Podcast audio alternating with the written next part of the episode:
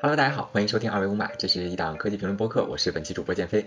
但本期的内容啊，除了两位嘉宾是来自于互联网科技行业的同学之外，好像和科技和互联网关系都不大。十一的时候，我的前同事 Salmi 在他的朋友圈连载了他去内蒙骑行的日记，在十天的时间里，他从北京出发，和队友 Chris 一起在内蒙完成了长达三千多公里的摩托骑行之旅，中间还有一次惊心动魄、险象环生的经历。啊，今天我们就请到了 Salmi 和他的队友 Chris 一起讲一讲这一次摩旅的经历，以及他们为什么会想要去骑行。其实本期节目本来我们是要线下录制的，然后结果又突然北京的疫情又严重了，所以我们本期节目又改到了线上录制。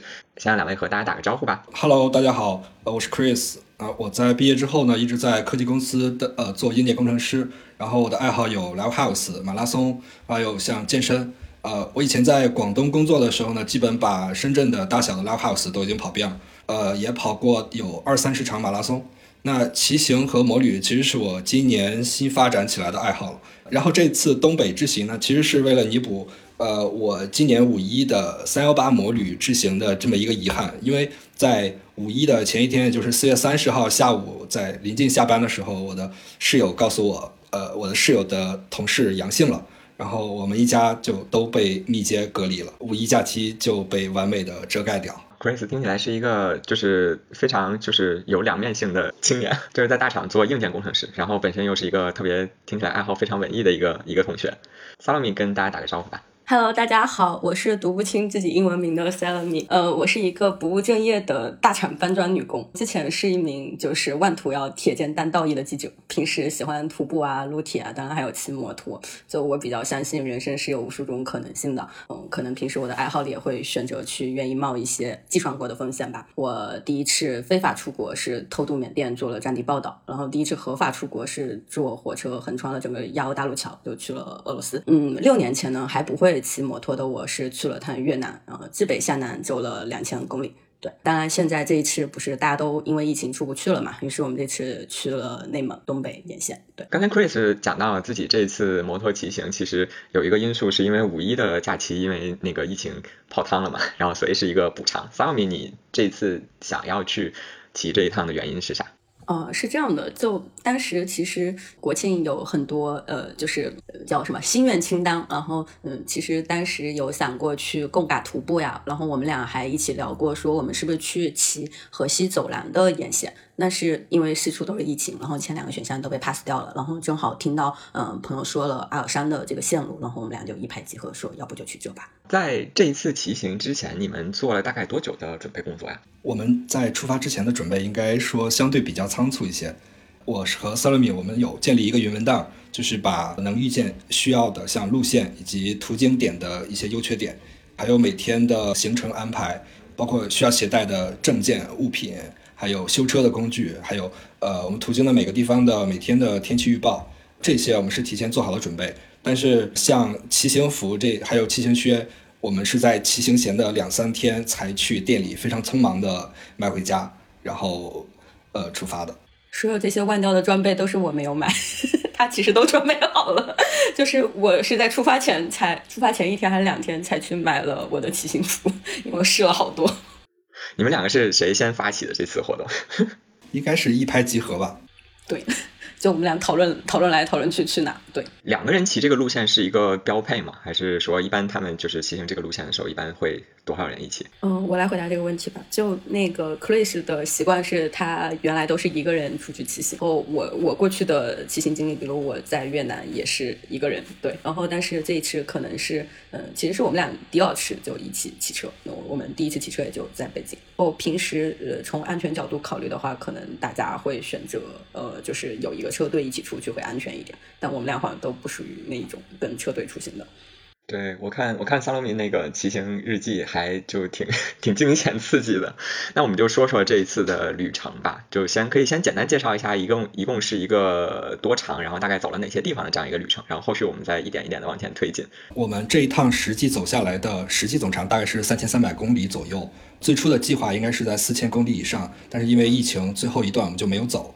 实际走的是从北京出发，经过河北的张家口，再进内蒙的锡林浩特，然后一直往北走，到最北边的阿尔山，然后阿尔山再往北的满洲里这一段是我们最后放弃掉的，因为满洲里当时的疫情比较严重。然后在阿尔山滞留了三天四天之后，从阿尔山又往南边走一直，然后去了辽宁的阜新，从阜新回到北京。就相当于你们其实原本十天骑行的话，中间那一段就是我看到有一段休整的那个日子，其实是也也应该是在路上的，是吧？还是怎么样？有一天休整是我们的前一天后半夜到了阿尔山的市区，因为真的是又冷又饿，所以而且已经到了我们的目的地了，所以我们在阿尔山就休整了一天。在阿尔山的下午，我们从阿尔山的市区到了阿尔山的那个国家森林公园。呃，当时第一天出去的时候，应该是应该是在国庆节前是吧？当时第一天的感受是怎么样？嗯，九月二十七号应该是出发的前一夜，对，嗯，二十八号是正式出发。第一天我看你们就跑了六百二十六公里，是跑的最长的一天吗？是的，应该我们出发的第一天和回北京的最后一天是分别是两个跑的最多的。然后我的第一天感受是很自由的，因为在出发的前一天的下午，我在公司提交了离职申请。哦，那这一趟就变成了我在老东家的呃毕业旅行了。就除了自由的骑行之外，还有这种人生上自由的感觉是？是的，是的。萨洛米呢？啊，第一天，第一天特别的兴奋，然后因为第一天出发又晚了。为什么第一天出发就晚？呃，我我的国就第一天就就我我们俩本来是嗯，因为那个 Chris 住在呃北边嘛，本来是会经过他家，就我们俩会在高速上集合。但是因为我我的行李实在太多了，然后呃 Chris 不得不拿着他的驮包和他的山箱来接我，然后然后就在我家楼下收拾了半天行李。你的行李里都有都有都有啥？呃，是这样的，就就我发现男生出行和女生就差别还蛮大的，就就我的东西特别的多，就可能衣服啊，就各种各样。样的衣服，虽然其实后来我发现我只能穿的骑行服，就就但是当时的预设是啊，我要穿不同的衣服去拍照，结果十天都穿的是骑行服，然后可能还会带了各种吃的呀、用的呀，就就比如说我我其实带了呃整套的那个手冲咖啡的磨豆子的呃这种，然后还带了一套快可杯可以就是泡茶的，对，然后这些。是的，我我我看到我看到你后面说你拿出了手冲壶的时候，我都惊呆了。但是我我特别想爆料一下，就就在打开 Chris 的山箱的时候，他整整齐齐的装着一次性的各种用品，就非常之整洁，而我而我的东西都乱七八糟的堆在那，然后他就帮我收拾了很久。所以第一天你们是从北京出发，是十一十一点出发是吧？先去了张家口，然后太仆寺旗，然后到锡林浩特。这个这个路程上有什么？特色嘛，这一天的行程是六百多公里，因为是在北京的靠近的地方，所以我们呃当时设想的是这一路的景色，因为是在高速上以赶路为主，可能景色没有呃那么的吸引人吧，所以我们就定的路程会比较远一些。但其实，在实际走的过程中，我们是有惊喜的，就是我们在北京出发的时候，北京还是在夏天的尾巴上，就是大家还是穿的短袖，然后到了河北这边。呃，就已经算是秋天了，地上的叶子就是地上的，呃，叶子已经很多了。然后再往北走，到了锡林浩特那边，温度就已经非常冷了。呃，我们晚上吃完饭出来停车的时候，呃，当时是穿了短袖，就感觉有点进入冬天的那种感觉了。对，我看你们出发的时候的那张照片，呃，萨洛米穿的是个短袖，然后你就已经穿上就看起来很厚的骑行服。我想，我想说，第一天对我印象最深刻的是，呃，那天的中饭很难吃，但至少我们吃了中饭。但是那天的晚饭，我在我看来是全程中最好吃的一天，是我记得是吃的。你在你在那个你在那个日记里写说你们晚饭在一个二小海鲜烧烤吃，然后印象最深刻的是西红柿牛腩。呃，就都很好吃，烧烤也很好吃，西红柿炖牛腩也很好吃，还有炒油麦菜都很好吃。当时我的状态已经是边吃边在睡，嗯，然后 Chris 拍了特别多我的丑照，很过分。就你们到那个锡林浩特那个地方，是不是就已经开始？就那家菜是蒙菜吗？还还不是是吧？好像不是啊，它还有海鲜，它应该不是。对，你还放上了，就是就是你还特地穿上了，就是六年前在越越南是在越南吗？嗯，对，是的。那那一次骑行的那那件 T 恤。萨罗米会觉得就是和那一次比有啥区别？就就其实呃那一次其实其实我觉得是呃个人预期的一个非常大的一个差别吧。对，因为呃当时其实我也是组了队，然后有有两个朋友呃和我一起，然后我我我当时给你发那张照片里，那个时候已经是就是出发的当天，应该是出发前一天晚上一个队友说要退出，然后出发的当天另外一个队友要退出，然后当时我们是买的二手的摩托，所以呃当时我拍那张照片的时候。其实我是刚哭完，然后就两个队友都放弃了，然后我我自己一个人选择出发，所以那天也是个下午。然后，所以其实对我来说最最大的惊喜是克雷斯居然一路都没有丢下我，因为在出发前，包括到我们就是上路的那一刻，我都在想，哎，他会不会就放弃了？因为克雷斯之前被隔离了好多次，然后就就总担心会出各种突发状况嘛。所以我觉得就就最大的区别是，哎，我们居然是真的两个人一起去了，对。全而且是全虚全影的回来，是对你你们说是当天那个其实是十一点十一点多到的，然后这个现在看来就是你们后续的那个行程每天都在赶夜路，就是因为第一天上午的时候迟到了。第一天是不是十一点？有点有点想不起来了。克里斯，第第一天我们有那么晚吗？第一天差不多是十十一点吧，呃，因为第一天到的时间有点比我预想的会晚很多，所以当时我预意识到晚上骑车其实挺危险的，呃，当时我就和 塞鲁米沟通说。我们后边要把时间尽呃，把在路上的时间尽量往前赶，晚上可以在当地出去转一转、逛一逛。但是后来我们发现，其实因为我们两个人可能都是拖延症，然后同时我们在路上是因为路上的这个风景真的是太好了，可能我们走个半小时就会停下来拍个半小时的照，再走个半小时再拍个半小时的照，就慢慢的把时间推到了晚上。然后因为晚上呃骑车的速度会比较慢。可能白天会跑到一百多一百多迈呃一百多公里每小时，但是晚上可能就跑七八十的样子。对，然后后续后续我就看到就是 Chris 在说这个不要跑夜路的这个事情，就不停的在成为一个 flag 出现。不是我我要说话，就这事情是这样的，嗯，在我们俩一起。那个骑摩托的之前，克雷斯总是凌晨十二点，然后就一时起兴，然后就去了趟草原天路啊什么之类的。他总是凌晨在跑，所以所以他说这个意识到风险，他主要是觉得意识到我有风险，就就不是有拖延症，是有人起早上起不来。这个这个有人是谁呢？拍照拍照是我拖延，但是有人起不来，这这真的不怪我。我我我刚才想说，我听了 Chris 这个。之后我就我就我就在想说，就是因为因为我们的另外一个主播 Break 还在跟小龙米约约稿子，然后那个稿子发过来之后，也是我看到后半后半程都没有照片啊。你说好像每天停七八个小时就停下来拍照，照片都在哪儿？哦，不是，那那是因为我拖延症搞的配图还没有配完，这这是两件事。哦哦，好的好的好的。然后第一天其实就是主要是骑在路上嘛，然后。是一个进入状态、自由奔跑的这么一个一个一天，而且相对来说行程也是最远的，直接就奔到了这个，基本上是奔到了草原上嘛。那个锡林浩特那边是不是就已经是草原景色？这个就记不太清了，应该是吧？我记不起来。这个其实确实是出去完了之后很容易就忘记。我之前也是给 Break 写那个我去西南的那个稿子的时候，我都是对着我的相册在想我那儿到底干了什么。好，那我们就切到第二天。第二天是从锡林浩特出发，然后到西。乌珠穆沁旗，然后到乌拉盖，然后大概是四百公里的这么一个路程。然后谁来讲一讲第二天的行程是怎么样？我们在锡林浩特去乌拉盖的那一天上午是在锡林浩特滞留了一天，呃，滞留了半天。因为锡林浩特的呃，它有一个博物馆和贝子庙是应该还是不错的。然后我们去把博物馆和贝子庙去逛了一下。然后中午中午我们在当地吃了饭是吗？然后吃完饭之后再出发的。我们那天吃了早饭，但是没有吃中饭。哎，我很好奇啊，它那个锡林浩特就是它是那个市的博物馆是吧？那个那个博物馆里面主要在展什么东西？我记得是主要是些民族的民族的东西吧，就是内蒙那边的一些比较小的村落的不同的服饰。虽然我看起来都是一样的，但是斯罗米他他好像还能看出来这个跟这个好像是有一些什么样的差别。呃，我我对那天的博物馆的印象比较好玩的是在于，呃，那一天是唯一有机会穿便装的。然后因为那天我们没有骑车去的这两个景点，然后我正好刚从云南出差回来，所以我是带了一件哈尼族的衣服去参观了人家的内蒙的博物馆。就我觉得这种南北之间的文化差异和冲突是比较明显的。对，就这个让让人还比较记忆深刻吧。对，那个贝子庙是个什么样的景点？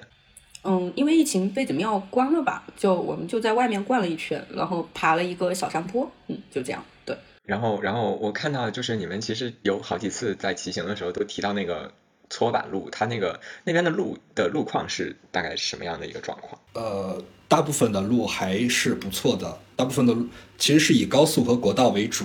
高速的话一般都是路况很好的，国道的话可能七成以上也是比较好的。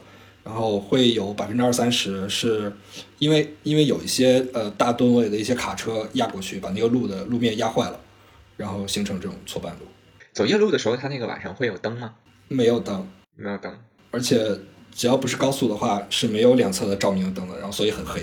然后我们两个小摩托都是没有射灯的，就是摩托本身的灯就是蜡烛灯，很暗。那是好，那是好危险啊！就感觉像是在这个就是不太看得清的状况下前行。嗯，其实其实我们自己的灯暗倒还好，但是反而是就是会有一些大车，它始终开着远光灯，然后我们就眼睛被晃得特别难受。对，就就那种情况是比较呃糟糕和危险的。但是这种情况在骑夜路的过程中又频繁的发生。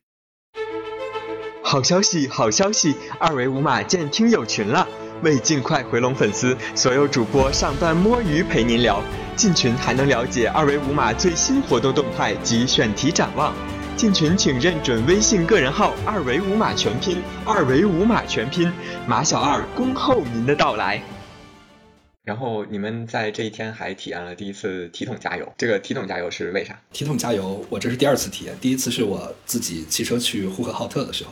呃，它是这样，在内蒙的一些地方，呃，是不可以直接用加油站的油枪给摩托车加油的。呃，具体的原因我我不是很清楚啊，可能是出于安全考虑吧。然后它是有一个铁的桶，在油枪那儿把油先加到铁桶里，然后呃，我们自己拎着去加油站外边，就是我们先把车已经停到了加油站很很靠外的位置，然后去手动加进去。呃，我要继续说第二天，因为第二天晚上我们最后停在了路边，就已经非常冷了。但是那一天我们看了星星，因为那一天的路特别特别的黑，所以那天晚上的星星可漂亮了。但是你要知道，看星星是需要一个就是非常那个嗯暗的环境嘛，这样比较好拍照。但是我们俩小摩托停在路边其实又很危险，所以我们就决定就是把把车停在路边，还需要开一个那什么灯呀？哦，对，要开着双闪，然后又又躲在车后面，然后在那看星星，就就是冻得要死，但是又觉得嗯，好开心哦，好浪漫。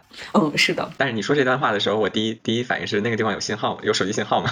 我记得一开始的路上，我我记得是有的，对。但我们没没想着需要手机信号干嘛呢？就是我在整个看你们旅途的过程中，就是尤其是中间那个比较危险的那几天的时候，我就在想，因为因为我前一段时间去西南重庆那边嘛，那那个山路基本上就是没有完全没有信号，然后我就我就我就我就在想。其实，如果要是在那种地方，如果没有信号的话，其实给人带来的焦虑感还应该是挺强的吧。如果一个人的话，如果一个人没有信号，应该是比较焦虑的。就两个人还好。然后我当时更担心的是，我在出发前有个通辽的同事和佳木斯的同事，这这两个同事跟我说，我们走的这条线上其实是有狼出没的，而当时又是晚上，又没有什么车，然后我看两边也没有护栏，我们在那儿，其实我当时我看一会儿星星，我会看一看周围有没有。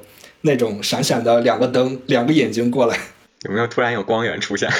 对，天呐，这是他路上他没有跟我说的，因为因为一开始出发的时候他说了，但是我觉得就他想多了，但是真的就回想起来，觉得嗯一阵后怕呢。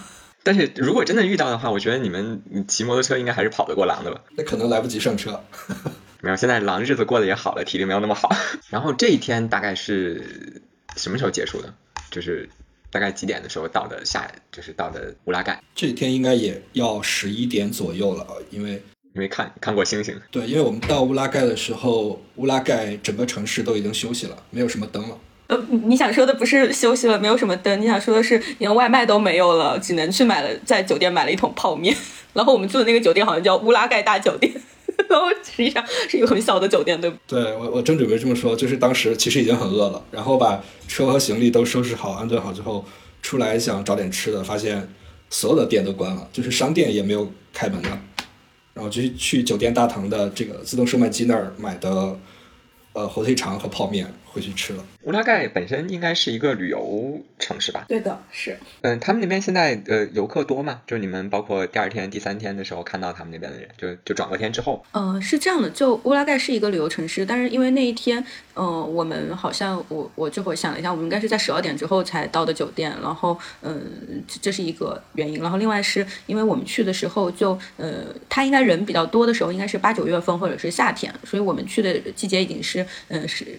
就国庆前后了嘛，所以时间相对比较晚，所以当地已经就降温降的比较严重，所以基本没有什么游客。就就第二天，就是相当于整个旅程的第三天，你们从乌拉盖那边呃起来的时候，会发现那个城市现在的景象是就是很热闹吗？还是说也还好，或者是说很冷很冷清的样子？嗯，相对是比较冷清的，因为当时在定住的地方的时候，其实我们就有看是不是要住在景区里，然后呃后来包括白天我们可能经过了呃景区相关的一些路线，它都是呃空着关门的状态。对我们我们因为第二天我们是去景区嘛，路上那一路的店都是关了。我们这块就。加一个可能本期唯一和互联网有关的问题吧，就是你们在这个旅旅程的过程中用了哪些就是互联网和科技的工具嘛？就包括地图啊、什么酒店啊什么的，除了除了这些，就是有有有有用什么东西？我我比较传统，我只用了地图和订酒店的这两个软件，然后 Salami 应该还有一个还有一个软件记录你的轨迹的。哦。那个叫什么来着？摩托放，嗯嗯，它它作用是啥？就是全程记录你的行程是，然后可以分享，可以社交。嗯，对，差不多就是一个摩托摩托社区。然后我记得，呃，当时在期间吧，我我在北京的排名应该都是非常靠前，应该是前三的这样的一个位置吧。对，因为每天都是长距离的骑行。嗯嗯，还有还有就是可以全程记录你的轨迹，其实跟地图差不多，只是嗯，它那个嗯，我忘了我是不是没有没有关还是怎么样，反正就它相对会会完整一些，这样。其实就就相当于是和地图做一个补充的记录吧。地图你们用的是哪哪家的地图？高德哦，高德。高德是就是你们日常也用高德吗？还是只有这次行程用了高德？哦，我平时也是用高德。嗯，我我其实有很长时间之前用的是百度，然后因为骑摩托大家用的都是高德，所以我就转高德了。这个这里面有什么诡异的原因吗？嗯，可能就是他们占有的市场份额可能不太一样吧，所以出去几次骑行，大家用的都是高德。你为了跟大家统一一下路线，那肯定就会选择同一款那个地图软件。嗯，就是这样。其实我觉得我们在过程中用的应该是很典型的一个硬件设备啊，就是我们的头盔耳机啊，啊，这个才是因为在路上，但当然那个路上经常出现信号不好的情况，但是确实我觉得我们的骑行耳机还是方便我们俩之间的沟通的，否则就两个人组队出去就会像一个人一样，就你没法沟通交流。他是他是他是蓝。就是那个耳机是一个蓝牙的吗？还是通过什么去连接？对，蓝牙耳机。就只有就是配对之后，就是你们两个就可以互相就无缝的这样说就能够听到。呃，倒也没有，它可能跟信号还是有关系，就经常找不到信号了就联系不上。但是我觉得差不多，我忘了它是几百米，至少两三百米的距离，我们还是可以彼此听到的吧？就就这个我觉得还蛮重要的，对。那还那还挺长，相当于一个对讲对讲机了。对，是的，但是如果速度起来的话也是不行的。就我们俩经常为了说话，然后就把速度又降到个六十六六十到八十还可以。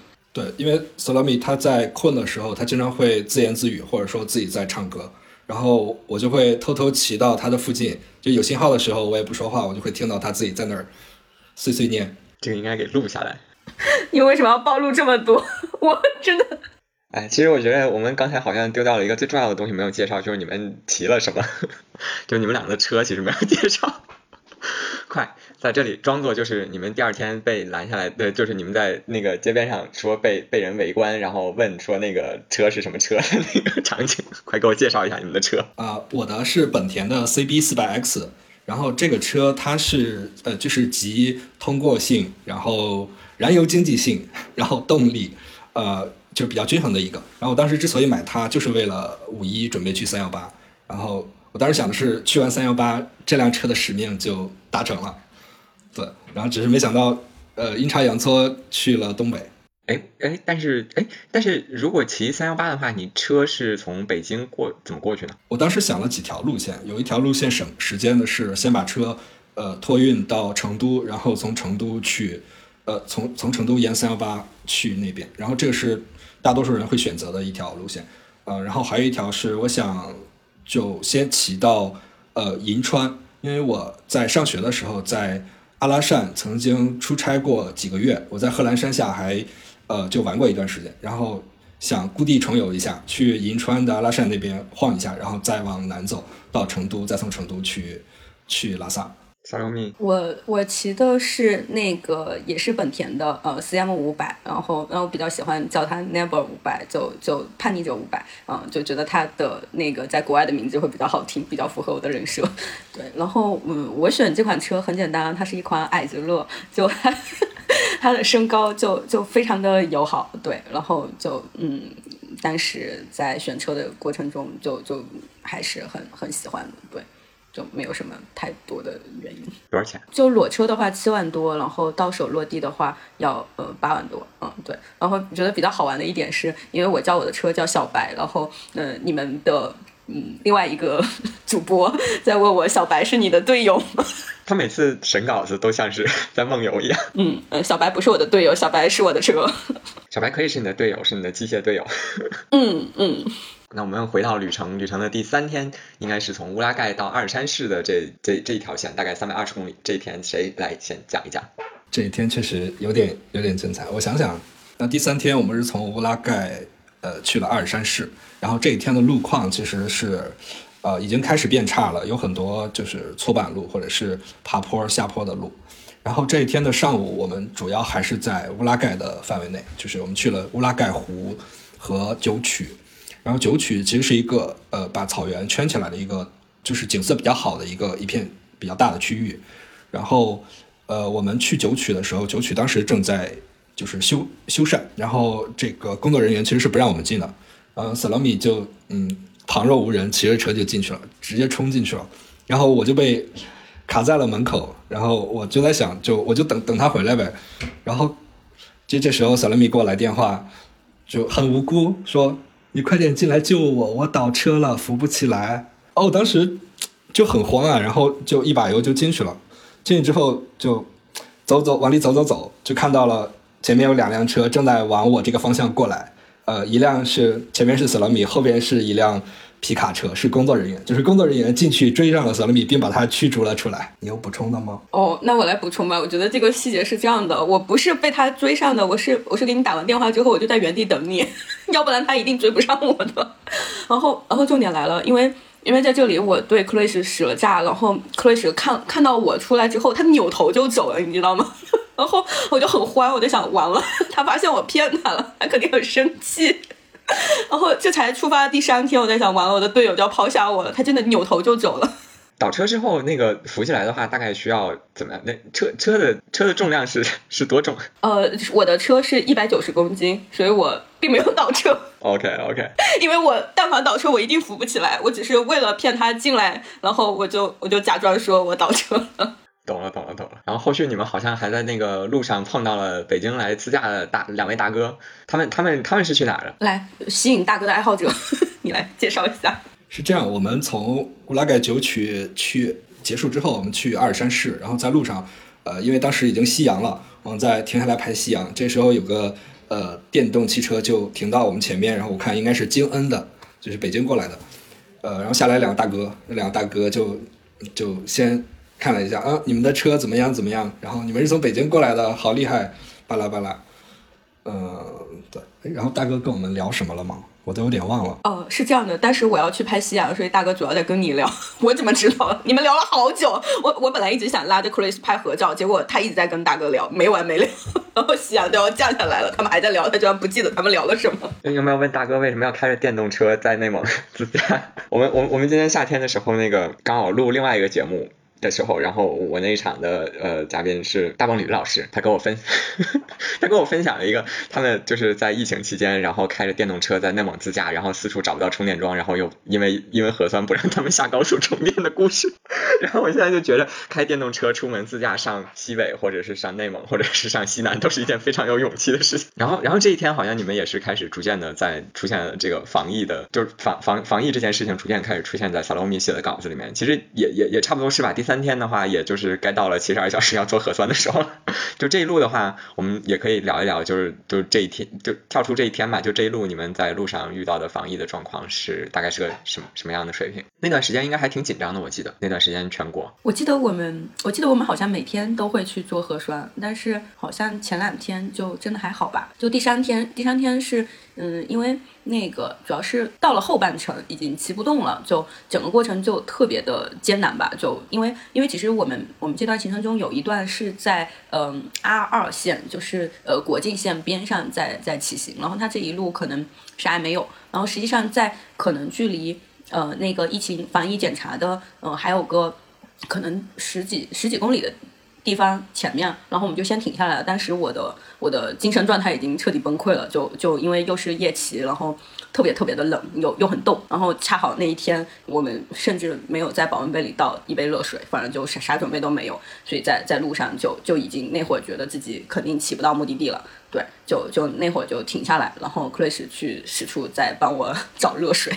对，大概就是这样这样的一个过程吧。然后，嗯，在那里呃做了一些停留。然后，嗯，本来在那儿是决定改变改变我们的呃路线和计划，去一个更近的地方吧。呃，但是骑了大概就十来公里，就遇到了就是前面可能都不到十来公里吧，就非常近的地方，前面就开始大堵车，排了长队。就那会儿应该就是进阿尔山的一个呃，那是河川河川检测点吗？对，是的。嗯，对。然后在那个河川检测点那里边上正好是有一个村落，然后当时我们想的就是，因为我我我当时已经真的就就属于情绪崩溃的边缘，根本就没有办法再继续骑行了。我们俩商量着，要不我们今晚就在这个村子里住下吧。然后，呃，结果我们到村子里走了一圈，不管是其实他有餐厅还开着，但是他就明确拒绝了接待我们。然后，呃，甚至我们还是去找人想要个泡面啊什么之类的，都都不行。嗯，整个村子不管是餐厅也好，宾馆也好，就要么就就拒绝我们，要么直接是找不着，因为它是很小的一个村落。对，然后我们就只能坚持咬咬牙继续往前走吧。嗯，这样。拒绝的原因就是因为是外省的游客是吗？就是就是村子里面餐厅和餐厅和那个酒店拒绝你们的原因是什么呀？有可能是他们没有直接说，就是为什么不想接待我们。呃，商店我们通过商店那个门能看到里边有泡面或者是有其他的吃的，但是他们说就是已经停业了，就是不做生意了。啊，也有可能是他们自己在静默，因为有可能像我跟萨德米，我们俩穿着一身装备，一看就是外地过来的。但如果我我是我是在这生活的，其实我也会对。呃，非常远的地方过来的这种存在一些排斥，因为当时疫情已经有点有点严重了，当时内蒙。这天你们也是十一点多到的二山市是吧？对，其实其实是这样的，就就为什么会记得那个二十三点五十五这个时间，是因为那那一天的外卖是 是我去下的单，然后嗯显示的就是过了十二点之后，就所有的外卖都打烊了，所以所以我特地去翻了我的外卖订单记得这个时间，就嗯因为这一天就嗯因为一直骑得很绝望吧，大概最后的二十公里怎么样到阿尔山的，其实就就真的是有点神志不清了，而且嗯就到了阿尔山的那个。嗯，成立的那个酒店，我记得酒店是有一个坡的，要要骑上去。就就一般情况，我觉得我都不敢骑，但是 Chris 很快的骑上去了，所以我也就跟上来了。跟上来之后，我就把车丢在酒店门口，因为 Chris 都就已经非常湿滑的把所有的行李交和车都交给他了，然后自己都不管，然后就一头扎进酒店的大堂，就就坐在那儿了。但是坐在那儿晃了好久，我的头盔也没有在，护具也没有在，就坐在那儿，就就是已经进入一种就是嗯 失去知觉的状态，然后缓了比较长的时间吧。然后真正呃住到就就是 Chris 收拾好所有行李就办好入住，然后我们上楼，然后嗯又洗了个澡，反应过来才想到哦我要点外卖，那个时候才是十一点多，对，就就马上接近十二点。最后外卖吃的啥？烧烤。其实他外卖能开到十二点，其实还还还挺晚的。阿尔山应该是一个还挺。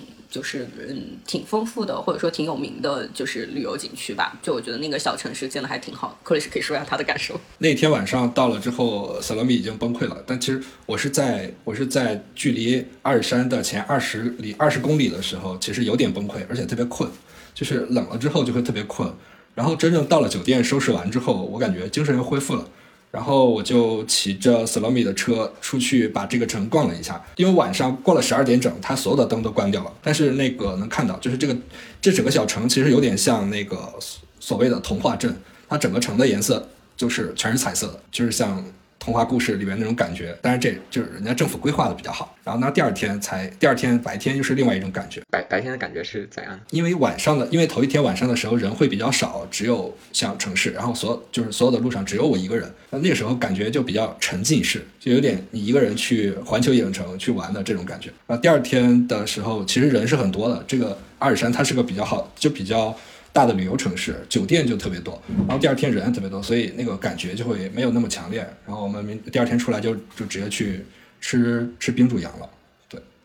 然后对，第二天就是你们骑行的第四天，然后也这天其实是十月一号是国庆，可以讲一讲这些骑行中间休息的经历。我我我来说，就就其实。有点想不起来，因为那那天休整真的，我们本来是说，因为前一天晚上就冻得不行嘛，然后本来说是要再去买一些保暖的装备，后来发现呢，前一天晚上冻得不行，其实也有点活该，因为我带着羽绒服也没有穿，然后我的保暖裤也没有穿，前一天晚上完全就是因为冻傻了，压根也没有想着就是把这些装备全都再再带上，所以后来也没有没有去买买衣服啊什么之类的，就真的是好好睡了一觉吧，然后醒来就去吃了冰煮羊，冰煮羊真的很好吃。冰煮羊是咋煮的？它就是它是个它是个火锅吗？对，是个火锅，只是它的锅底先是用冰块上面放的羊肉，然后再开始用水煮，这样对，它会比较 Q 弹吧，然后羊肉也比较不腥，对。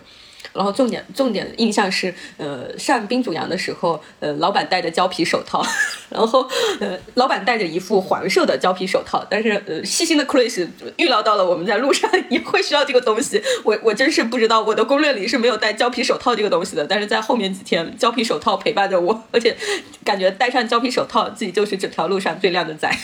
这是防冻是吧？胶皮手套。对，因为后来就就我们俩的手套全都就冻透了，就就都湿了，主要是，所以它主要是防防冻防风吧，主要没有没有别的东西了。嗯。然后吃了饭之后，下午呢？嗯，下午其实我们去采购了，去了个小超市，因为当时对景区就完全不了解，也不知道景区里会卖什么。然后，嗯呃，在想着这一天反正我们也不怎么骑车，克瑞斯就可以去买他最爱的酒了。然后，然后其实因为离景区是很近嘛，就几十公里，然后我们就骑车，然后中途中途是经过了一个医院，又再一次去做了核酸，那个医院的核酸是要钱的，对不对？对，十几块钱。对，是的，这可能是一路上唯一做核酸要钱的点。你们之前做核酸都是在什么地方？都是在那种，比如说路上的那个卡口那个地方做吗？嗯，对的，对的。对，因为市里做核酸，其实好多县城和那个好多地级市是没有进入那个常态化防控的，所以它本地居民其实是没有那个就是要求你多少天核酸阴性才能够进公共场所的。一般在这种地方的话，它那个做核酸就都是要钱的，因为你做核酸的话，其实不是必须的嘛，一般是进出特定的场所或者是外来外来的人才做核酸，这种地方一般是核酸是要钱。我在重庆那边也是在县里做核酸的话，就就要钱。但是出高铁站的时候做核酸就不要钱。哎，你们在景区里面逛逛了吗？是第四天去逛的景区，还是第五天去逛的景区？就是那个阿阿尔山阿尔山的景区吧？嗯，相当于是第四天的晚上，其实我们就到景区住下来了。我们就住在一个叫不动河的呃一个景区边上。但因为嗯已经我们到景区的时候立马就天黑了嘛，我们嗯我们就去泡了温泉。对，然后就那天晚上觉得是非常放松的，就就全程可以稍微解解乏的一天。然后第五天的话，其实我们才开始真正在景区里逛。对。然后我看到你第五天的这个，就是从你的文字描述，第五天好像是最危险的一天。哪一天不是呢？你们叫叫救援是第五天吗？呃，是这样的，其实我们最后没有没有叫救援，只是当时就已经有这个计划了，因为第五天确实就经历了呃。大雨啊，冰雹啊，然后呃下雪啊，然后克雷什还摔车了呀。这都是在景区里面发生的。呃，是的，就就因为其实阿尔山是一个比较比较大的景区嘛，然后相当于是我们在阿尔山和柴河小镇之间在穿梭，就它那一个大景区里，然后发生的事情。对，就是那天在就是那个天气这么恶劣的情况下，那个景区里面人多吗？其实还蛮多的。是是这样的，呃。就是我们头一天晚上已经入住了这个景区，然后呃所有的准备工作做好了，所以第二天是我们计划彻底把这个景区逛一遍的一天。然后这个景区它是呃它是它是个很大的一块区域，然后我们住的这个镇子和柴河小镇这两个分别是这个景区的两两个对角线上。那就是说我从这个我从我住的这个地方沿着主路一直往柴河小镇走。可能有一百公里，一百公里左右会横穿整个景区。我们第二这一天的计划就是要从这里，然后横穿整个路，然后所有的景点都在这条主路上。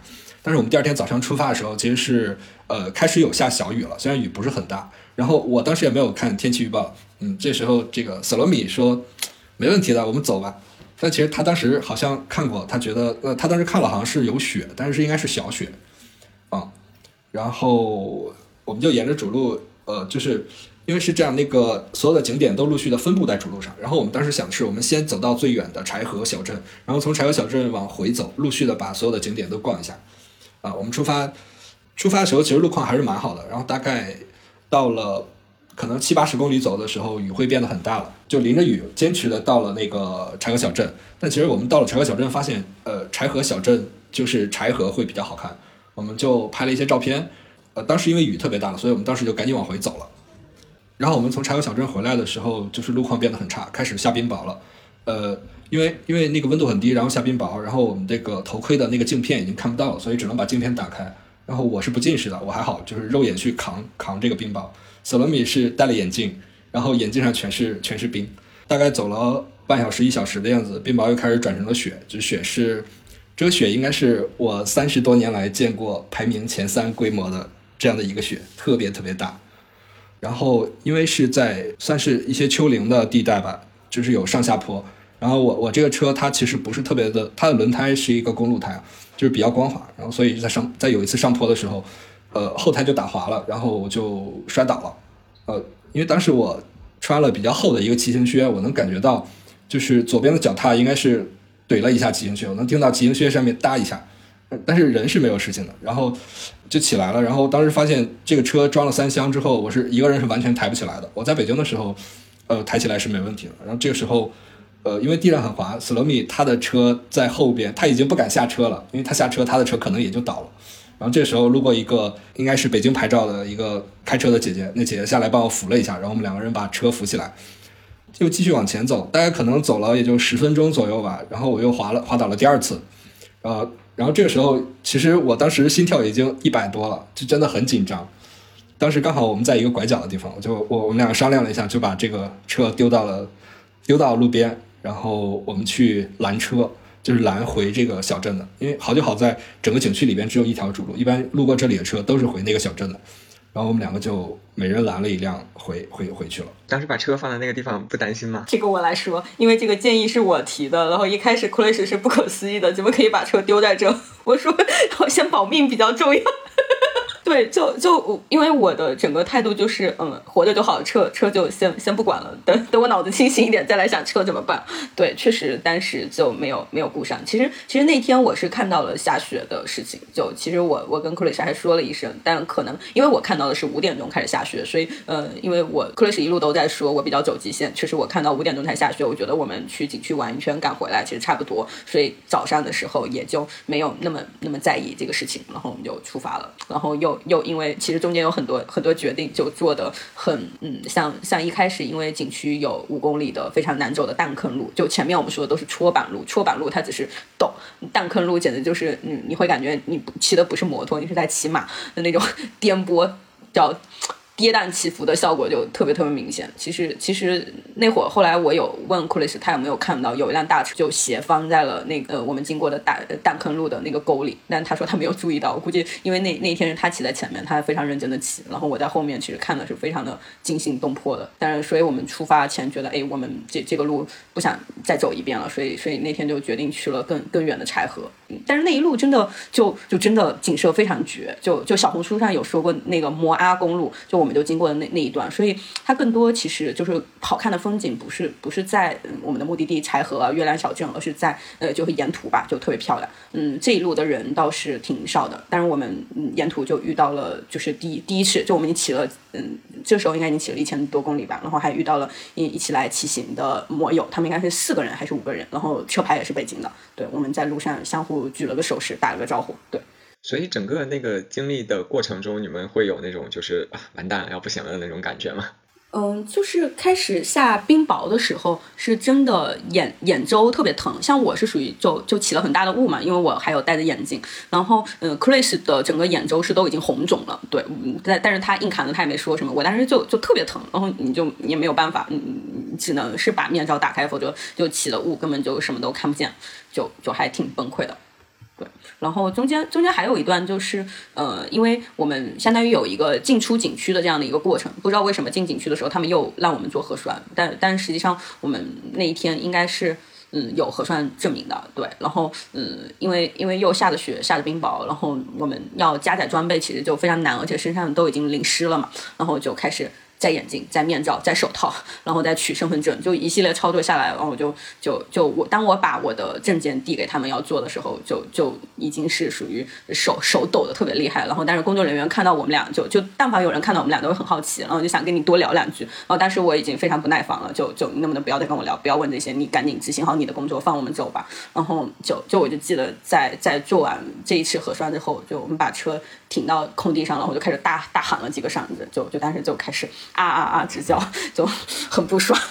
然后然后当天其实那就是车就放在那个。路上原原本想的是叫那个道路救援，他哎哎那个车是放在景区里了吗？景区里的路呃路边上？嗯，对的，是在是在景区的路边上。它大概是有一个岗亭之类的东西，我们也没有说立马就把它丢在路边，还是骑到了一个稍微安全点的地方，因为景区的路也不是特别宽嘛。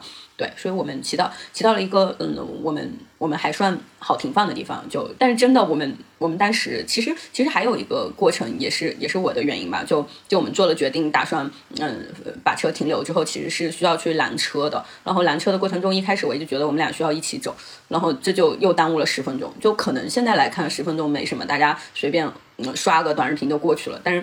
那会的状态已经是，就是每等一秒，你的身体都在失温，就就温度已经在慢慢的下降，就就真的两个人的状态都不是太好。然后，嗯，克雷斯劝了一会儿我，后来我决定，那那我就先走吧，因为我当时已经扛不住了。所以，嗯，几辆车每辆车上可能他都没有太多座位，所以我们就分开走了。然后分开走了，我都已经上车了十几分钟，我突然想到我们好像没有定位，我又赶紧问克雷斯。那个时候克雷斯才上了车，对。然后我上车的中间其实就，嗯。有一阵是没有信号的，所以我也联系不上他。对，就就当时还蛮担心的。就你们要决定搭车那个地方还是有信号的，是吧？不知道，因为当时我记得我们俩只是在打电话，打电话是可以打的，因为我们中途本来想了各种打电话就是有信号。对对，就是他可以打电话，但不代表有网络信号，就经常是可以打电话。反正那个时候我们没有定位，但是中间反正我记得我打电话给了那个酒店的老板，本来想让呃老板来呃能不能帮我们找到车也没有，然后还有克雷斯打电话给了就是当时路上认识的那两大哥，那两大哥好像那个时候是已经离开了吗？对不对？我 都忘了。对他们，他们继续往更北边的地方去了。然后我说阿尔山下大雪了，他们不可思议，他们觉得错过了好多东西。对我，我们俩最值回票价的就在于是我们俩进了一趟阿尔山，既看到了秋天，也看到了冬天。就虽然过得很艰难，两两位大哥就如果没错过的话，可能就要遇上 电车充不上电的那个故事。但是，但是其实，其实就是下雪这个事情。后来想了一下，就我们俩，我们俩其实，在出发前有预料到这个事情。然后，嗯，我们本来是打算买防滑链的。然后，但是考虑到我们俩都不会钻，然后我们就我们就算了啊。就这这是一个。然后还有就是，嗯，因为下雨下雪，我们我们最后，呃，像前一次我自己出去的时候，我们是有准备鞋套的。然后这一次也没有，所以鞋湿透了，就就可能这一天遇到的事情，就就是跟前期我们的两个准备还是有有疏忽是有关系的。对，所以所以这一天晚上，因为是就是搭车回来的，所以好像到酒店还挺早的，是吧？就晚上七点就到了，就特别特别早，就是前所未有的早。然后因为我比我比 Chris 应该早到了十几分钟吧，我就开始在呃店里点了一堆硬菜，然后 Chris 来就直接找老板要了，那是一斤还是两斤的白酒？应该是个两斤的白酒，然后我就吓到，一斤一斤一斤的白酒，但没有喝完了，因为当时那天真的有点冷，好大一瓶。哎，那边是没有暖气的是吧？呃，有暖气，有暖气，酒店里边还是还可以的，对，只是外边还是。主要我们那天骑了一整天的车，有点被冻傻了，有一种劫后余生的感觉。对，就就觉得就是你看，坚持有多难，但是你放弃的时候就特别爽，就一下。这也不算放弃啊，你们大部分这个，包括第六天的行程，大部分也都走完了，是在应该是是在回程那那段最后没有没有。没有没有坚持下来，没有没有，我们全程都坚持下来了。我说的只是那一天晚上放弃了我们的车而已。那天雪是蛮大，因为第二天早上大概六七点我就醒了，然后去外边看了一下，那个积雪的厚度应该有十厘米以上了。哇，那好大的雪！是的，是的。然后就来到了第六天，第六天你们是怎么把车取回来的？来吧，来吧，你讲一下。那那我讲吧。第六天，第六天其实就就还好吧，嗯，就因为。因为其实醒来，Chris 那天可能很焦虑吧，他他说他六七点醒来，我是纯疑的，他是不是记忆出现了某种混乱？我不知道，就就反正是因为前一天晚上，其实我们也大大概的去了解了一下道路救援嘛，但是呃，老板就就呃旅店的老板是跟我们说啊，没有关系，就你可以等第二天呃化雪嘛。结果第二天醒来看，天呐，雪已经十厘米厚了，还可以化吗？然后结果老板还是很淡定的跟我们说啊，不用着急，你们中午就化雪了，嗯，然后我们就想了想。嗯，那既然这样，因为前面说了，我们就住在不动河景点的边上嘛，那我们肯定就先去，嗯，吃个早饭，拍个照，然后，嗯，因为那天相对来说比较悠闲，就看的就是，呃呃，住住宾馆的其他旅客，可能他们都已经就是整装待发，大部分人是自驾嘛，他们就都出去了，然后我们俩在那很悠闲的吃早饭，然后我我就开始就就坐在餐桌边上开始磨豆子，因为餐桌正好就对着那个呃不动河，然后就觉觉得啊，这个景色真棒，而且我还在呃很。暖和的屋子里，然后就大大的落地窗，然后一边看着雪景，然后一边在磨磨咖啡，然后就觉得还挺爽的。对，然后嗯，吃完早餐，我们俩就到河边去拍了一些照片。对，你刚才这个描述就特别像小红书里面旅游博主，就是他最后呈现出来那个十五秒的那那个那个那个状态。对，就就怎么说呢？就可能呃，虽然整个过程是挺苦的，但是你总归你还是需要有一些调剂嘛。其实其实当时的心理状态，我不知道 Chris 当时是不是很紧张，反正我挺紧张我的车的，就时刻在想，哎，我的车怎么办？然后因为我们我们当时甚至调侃说啊，天哪，如果雪不化，那接着阿尔山再降温的话，那可能整个冬天我们的车都要丢在阿尔山了。我们甚至做了这种最坏的打算。其实心理心理状态其实蛮忐忑的，对。但是你能怎么办呢？只能开始磨豆子。应该也不会有最糟糕的那个情况，实在不行就是只能把车托给当地的人去保管。嗯，对，差不多应该就是那样吧。但是可能车就得丢在阿尔上，嗯，就就我们俩就得真的飞回北京。然后，然后在呃不动河边上拍了一些照片啊，那天还特别开心，换换了一一身一身裙装，就就很开心的穿上了小裙子，因为也不用骑车了。然后接着差不多中午的时候，我们在想，嗯，雪好像稍微开始融化了，然后嗯，我们就决定去往那天的呃，就是嗯把车呃抛下的那个地方。然后我们就在路上开始拦车，也拦了几辆车嘛。然后正好碰到一个司机，他应该是就别人租他的车，然后他还蛮热心的，正好他那会儿有空。然后就捎上了我们俩，然后就聊了一路，然后我们就到了就是我们停车的那个地方，啊，然后 就很激动的合影，各种合影，就就有一种就是久别重逢的感觉。实际上就隔了一夜，但是就真的重新看到自己的车，然后知道哎，我们又可以出发了，就真的特别特别的开心。然后当时是因为呃，就是那天我们把手套呃。什么的都丢在车里，所以经过一夜，就手套全都冻僵了，就就结了冰，所以都没办法用。所以那天其实就开始用呃胶皮手套，然后后来在呃景区里可能买的那种毛线手套，先戴着毛线手套，然后再套着胶皮手套。但是一开始出发的时候就只有只有胶皮手套，真的就就非常非常的冷。因为天气特别冻，然后 Chris 他的那个他的车就是呃 CV 四百的那个钥匙是是就是直接怎么怎么来 Chris 描述一下，我不知道怎么说，就是要用热水来把它化开的，好像也是在这一段。嗯，因为因为我那个车它的钥匙孔就是就是比较常规，因为它钥匙孔是朝上的，然后呃钥匙孔当时积了雪之后，那个水就渗进去了，进去之后它就在里边那个缝隙里结冰了，然后我在插钥匙的时候根本塞不进去。然后就只能去拿一杯热水去烫一下，烫一下，然后才能拧开。那这个就是你烫一次以后，每天每次打火的时候都要烫一下，而且停车的时候也要烫开，因为钥匙被冻在里边了。对，我就因为每次都是用热水，然后把它热开一下，然后，对，是的，是的，开了，然后迅速它又冻上。是的，是的。对于一个南方人来说，我看的实在太不可思议了。但是库雷斯说，这就是北方人的常识。对，到这块其实我有一个那个技术性的好奇，就是你们这一路的那个保暖的措施都用都上了哪些东西啊？我是比较常规的，我没有买这些呃，就是电加热啊之类的。我就是三层的骑行服，就是那个标准的拉力服，它是外边第一层是防风的，中间一层是防水的，然后里边一层是比较厚的棉服，是保暖的。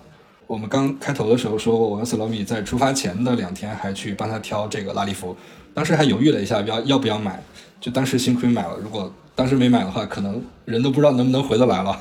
斯罗米好像有要补充的，是的呢，是的呢，还好有 Chris 帮我挑了骑行服，因为在此之前我压根就不知道拉力服有商城这件事情。就中途后来后来就是斯罗米，你之前有提到说也带了那个羽绒服，羽绒服是。穿羽绒服是穿在里面还是穿在外面？这点这个问题问的非常好，要夸奖一下你。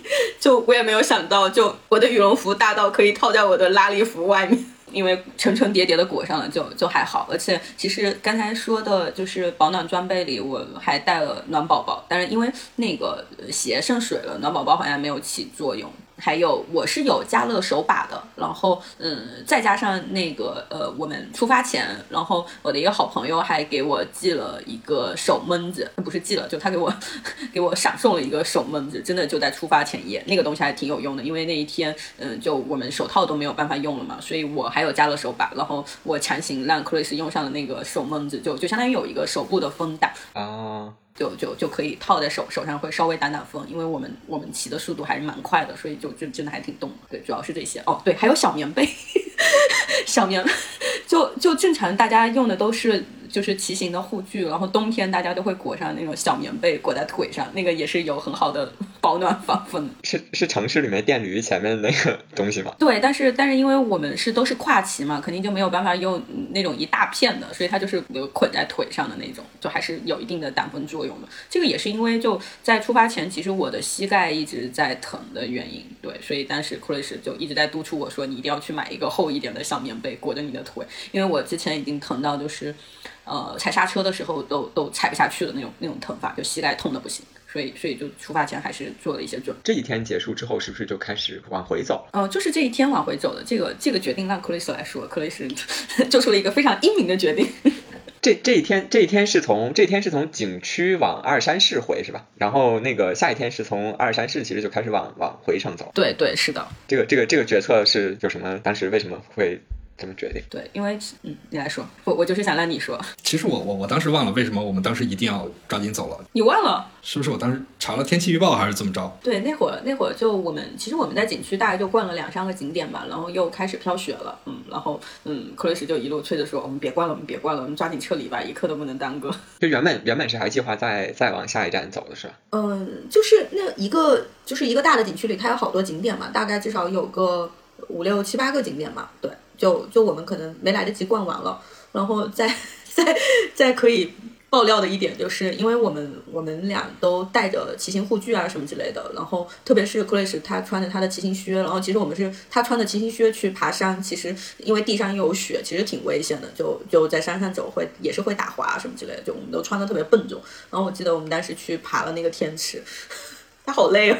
我想起来了，当时是这样的，呃，我们去了一个比较远的景点，然后。从景点往回走，本来想把每一个景点逛完之后，然后我们再从呃森林公园回二山市。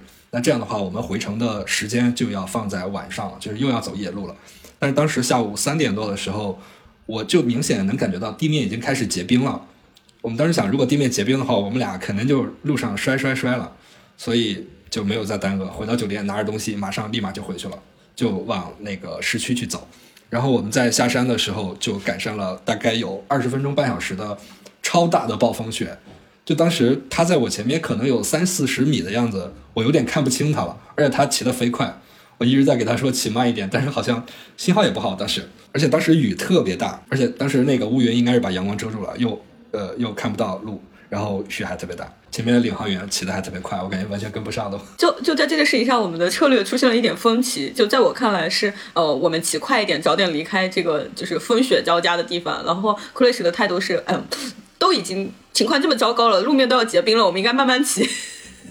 但是，但是我觉得那天真的还好，有 Chris 做的这个决定，就是我们离开了景区，因为确实那场暴风雪肯定是在景区会更严重的。如果我们再停留在那里，就不知道那天晚上还会经历什么。对，所以就就其实，在整个旅途的过程中，其实我们在不断的去做做决策，去放弃一些东西，但是就还是很开心，因为那天穿过暴风雪之后，我们又看到了特别特别美的夕阳，就真的非常人生值得。是的，是的，就。只有半小时的暴风雪，然后出来之后就是火烧云，可能有持续有半小时一小时的火烧云，就真的是特别美。对我，我替另外一位主播说一下，就是你 一定要把这个照片加上去。我们我们真的很懒，然后后来真的找到了这一段，就不仅有照片，而且有视频。就一开始就有有很多记录，觉得是丢了，因为因为确实内存也不够，然后加上包括 Chris，嗯，他摔倒的那一段，就就我的行车记录仪整个就就属于是可以用的，但是因为雪下的太大了，结果把镜头给遮挡了，就就没有记录下来，就有一点点可惜吧。但是整整个过程中还是有很多就挺。让人留留恋的一些影像记录下来的，我们后期也可以选一些，然后放在我们播客的 show notes 里面。我要说那天晚上我们吃了什么哦，因为我克雷斯自己说你吃了什么，来你讲你讲你讲哦，吃到了在北京很难吃到的好东西。嗯，就关键克雷斯还逼着我吃，这就很过分了。我们那天吃的是一家特色的炭火烧烤。吃了常用，这个可能很一般吧。脑花这个听着也很一般，然后接着还有羊宝，然后还有骆驼肉。我觉得 Chris 的口味真的是极度凶残。那骆骆驼肉是啥口味？骆驼肉其实好像我已经记不太清楚了。你让他说羊宝，因为那因为那天真的好好好累啊。对，但是当时他有呃切片的羊宝，就是片的很薄，烤熟了之后它的口感是比较细腻的，有点像有点像什么呢？有点像红薯，就是不甜的红薯，它的口感是比较细腻的。对，然后我们当时烤做的呃吃的那个蚕蛹是活的啊，好可怕，它在爬，我跟你说，真的。端上来之后，刚刚 Seremi 说说蚕蛹的时候，我还我还觉得这个东西很一般啊，北京庙会上不都是，居然隐藏了这个。活的怎么吃？烤啊！呃，当然是烤熟了吃，当然烤熟了吃，就是但是把它放在火上之后，它在火上不断的扭扭扭，火烤就是活着的情况烤。哇塞！是的，但是只是刚开始很嫌弃的，但最后大家都吃的很开心。只有你吃的很开心，我都是被迫尝试了一口而已。然后到第七天就开始往回走了，这一天是从阿尔山回到霍林郭勒，霍林郭勒之前是没没到是吧？但是方向上已经是开始往。北京走了吧？这个方向上，呃，霍林郭勒是这样的，那一天的路线和第三天的路线应该是有一个高度重合，但是但是此前我们是没有经过霍林郭勒，对，就是像嗯 R 二线和五零二线道都是我们就是第三天的时候就最骑的比较痛苦的那一天的路线是比较一致的，对。回程的时候会有一些心情上的变化吗？和出发的时候走这条路？肯定有啊，就那一天是我过生日，然后 就那是。那已经第七天了，那是唯一的一天，我们既吃了中饭又吃了晚饭，就大部分时候我们就只能吃上一顿正常。那天吃了两顿饭，然后接着，嗯，因为。那一天我们想要导照片，然后中午我们是去吃了一家蒙昌，然后在在吃蒙昌的地方，在就就用行车记录仪导照片，它需要呃摩托车打着火嘛，然后结果就在摩托车打了一个多小时的火，然后摩托车就没电了，我的小白没电了，然后 然后就开始各种求助，也看了就问了朋友，也也看了抖音上一些就是呃推车打火的方式，因为之前就就跟其他朋友出去的时候遇到过这种情况，但是我们两个都不会，嗯，餐厅的小哥也在帮忙，就就推了三四次。吧都没有推着，库雷什就很着急的去嗯市里去帮我找修车的人。后来我才发现，库雷什出去的时候连头盔都没有戴。他就 在呃，就如此寒冷的冬天，没有戴头盔，然后冲着去找找人来帮忙修修这个呃我的车来搭电。对，然后那天修好车又下午三点多了，然后我们才出发。然后在路上好像没有什么很很特别的事，就相当于是嗯那一段的景色，可能我们都是在夜里骑的。那天晚上基本上在夜里骑的，那天白天正好可以看一看，就还是呃很不错的风景，而且嗯。前面说了，就阿尔线是在边境线上，就整体还是嗯很很不一样的。大晚上的到了霍林郭勒，然后我们去吃火锅。那天留下深刻印象的是，因为那个服务员小姐姐看我冻得不行，一把抓住我的手，然后 开始给我暖手，然后我就觉得哦天哪，就就这种内内蒙还是东北的妹子就非常的豪豪放和温暖。正好可以聊聊这一路上你们有没有就是印象比较深刻的遇到的人？有吗？有没有有没有什么建议？我有点忘了。有很多大叔大哥找你聊天，就是就是在路上。那首先我是个社恐，我很少跟陌生人聊天。真的吗？真的吗？真的。一路上都是他在跟别人聊天。然后就每次在服务区或者是加油的时候，会有一些大叔啊，他们会过来，就是问啊，这个这个车最快能跑多快啊？然后这个车多少钱啊？然后加满油之后可以跑多远啊之类啊？你们从哪来的？我们从北京来的。哇，好厉害，好厉害！北京这么远，骑车过来。对，基本上一路都是都是这个。你可以说那个那个武警大哥，那个武警大叔。哦，哎，那是我们从从哪个城市出来的时候？呃，应该是霍林郭勒吧。我们从霍林郭勒出来的时候，呃，会先过一个卡口才能上国道。这个卡口它其实是为了给进霍林郭勒的人做核酸的。然后我们出的话，它是不给我们做。呃，我们就就是我们从那个核酸点出来被拒绝了之后，我们去去找我们的车。然后这个时候有个呃武警大哥，他开着他的车就跟我们聊天，说你们做核酸了吗？我说还没有。那个武警大哥说，来吧，我带你们去做。就是哦，我们也莫名其妙，为什么一个武警大哥过来说要带你我们两个去做核酸？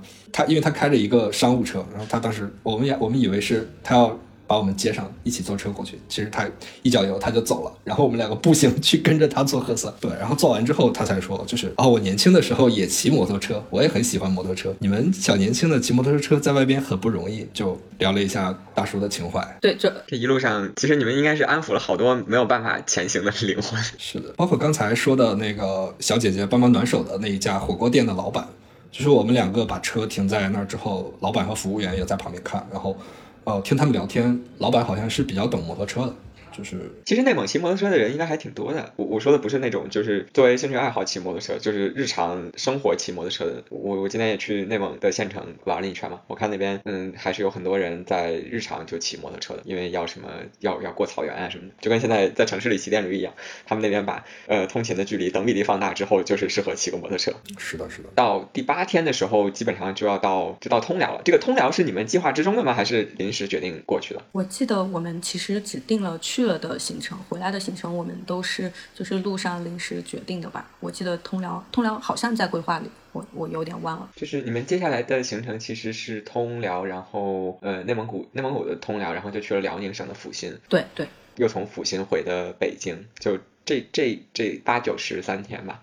这三天的路线决策当时是怎么样？决定的。呃，我记得当时我们是为了不走回头路，然后我们我们当时应该算是叫西线进，然后中线回或者东线回，然后呃通辽应该是算东线的一个比较大的节点吧。然后我们当时应该还是在既定的规划里去了通辽，但是阜新的话，当时就是因为呃内蒙疫情已经比较严重了，就应该是在哪一天我们就知道内蒙的疫情不太不太对了的时候，我们可能就也在小心翼翼的规划路线了吧。对，应该是第第九天。就去阜新，因为阜新确实是临时做的一个呃决定，就让朋友查了一下附近还有什么就呃不会被弹穿的地方，嗯然后去了阜新。就阜新当时没有疫情，就是就是更容易洗码。嗯，对，是的，重点是去洗码的。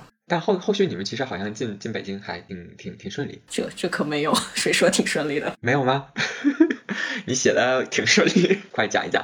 来，库里斯来说，我说累了。其实是这样的，我们在通辽的，我们在通辽第一天的时候，当时我们算了一下，呃，霍林郭，哎，锡林浩特的行程应该是马上满一周了。满一周之后，锡林浩特消了之后，我们就有希望那个弹窗解除。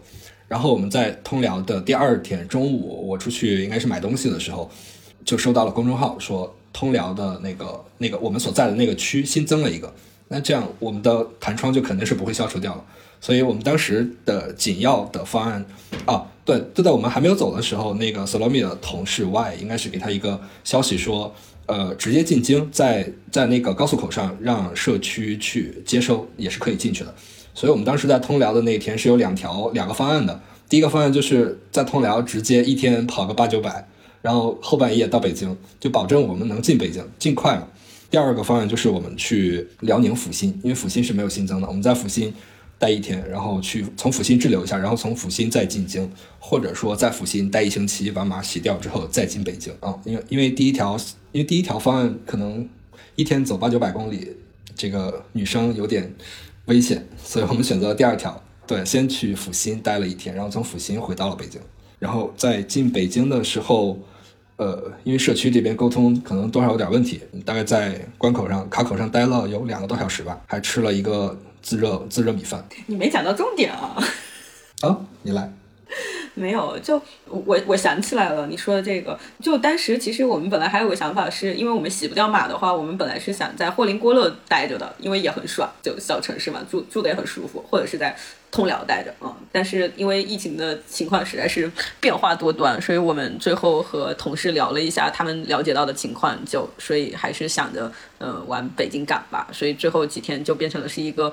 在不断的就在路上沟通，就是防疫政策的一一个这样的情况嘛。然后中间中间 Chris 出去买东西那段，我觉得跟互联网其实也蛮紧密相关的。就在北京，你可能要买个东西什么，你就叫个跑腿啊什么之类都能解决。但是那边的即时零售其实没有没有这么方便嘛，因为当时可能那天又是很晚到达，就我车上的驮包的捆绳就。掉了一根，所以那天克里斯出去就就是去帮我买那个捆绳去了。然后我我是停在路边跟我同事在沟通，就是我们进京的一些计划安排吧。嗯，回北京其实，在关卡上就就真的恨不得和人吵起来，因为我同事和我们的路线是一致的，他大概就比我们早了半个小时进的，他大概只花了十几二十分钟，就给了我们俩极大的信心，觉得嗯，我们的行程都差不多。他只是他是坐自驾去的阿尔山，而且他去的他还经过了满洲里等等地方，就我们。觉得我们的轨迹应该会比他好一些，然后结果我们在关卡那儿其实是停留了很久的，然后就打了好多电话，就给社区，反正就各种拒绝吧。一开始始是说让社区来接我们，就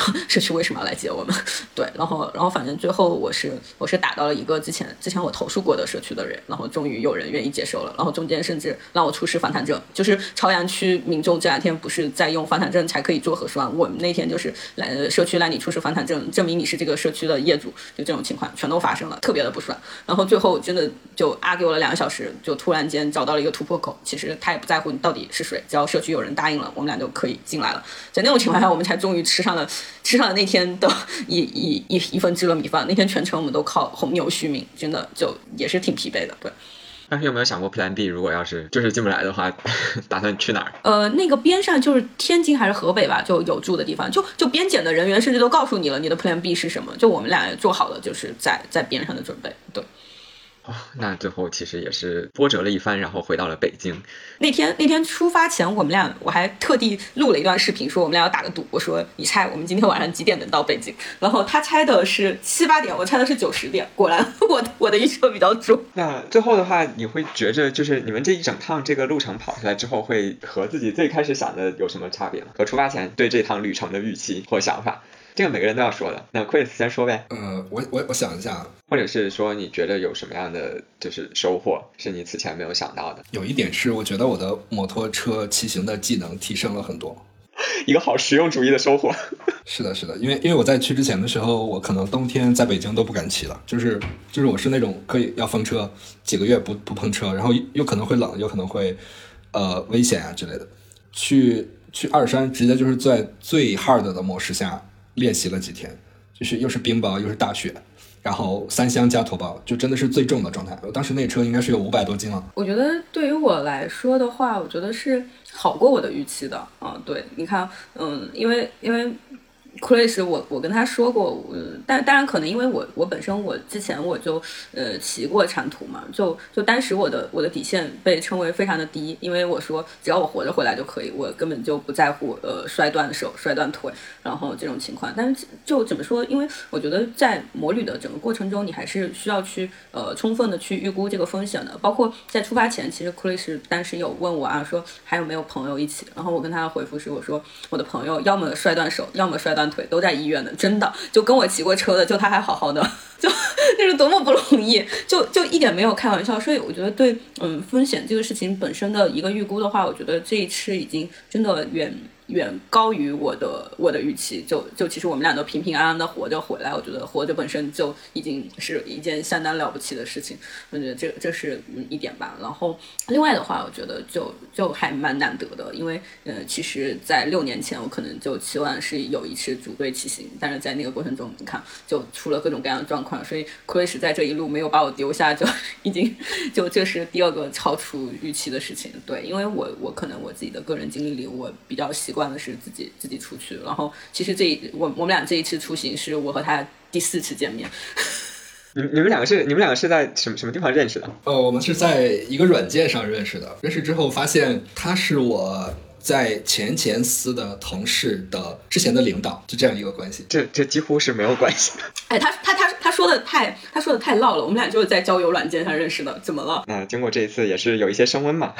就我们我们之前一起骑了一次车，然后就觉得嗯和他骑车还算比较安心吧。就其实我们就就骑车这件事情还是就是搭上了自己大家的呃身家性命安全的，就还是需要找靠谱的人一块儿过命的交情。嗯 嗯嗯。我补充一句啊，就是刚才那个你让我说主观主观的感受的时候，我是觉得呃像我是觉得像呃摩旅这个事情，就是就是摩旅它并不是什么非常危险的东西，或者是非常。呃，人在外这样风吹雨打的这样，呃，非常恶劣的环境，并没有是这样的。就是你对未来的这样，呃，几天你有一个比较差不多百分之八九十的预期，然后就去做就好了。就是不要去不要去纠结，不要去纠结这个，不要去纠结那个，也可以自己去，也可以找一个队友，都是可以的。就是它，模拟是个非常简单的事情，就直接去做就好了。就是在量力而为的情况下大胆前行。是的，是的。你们怎么都开始上价值了呢？我上不上去 Chris 听以上了就好。那我们这一期就先到这里，然后特别感谢 Salomi 和 Grace 跟我们的分享。呃，有兴趣去尝试摩旅的，还是先从考驾照和买摩托车开始啊。没有，其实我觉得现在一线城市的可以先从买一个电驴开始，在城市里骑电驴就已经很快乐。然后，然后就是量力而为，大胆前行。再次感谢两位的分享，也感谢大家的收听。然后我们的节目可以在小宇宙、QQ 音乐、苹果 Podcast、呃喜马拉雅、荔枝 FM 等平台收听到，也欢欢迎通过留言、评论等方式留下您的宝贵意见。我们下期再见，拜拜。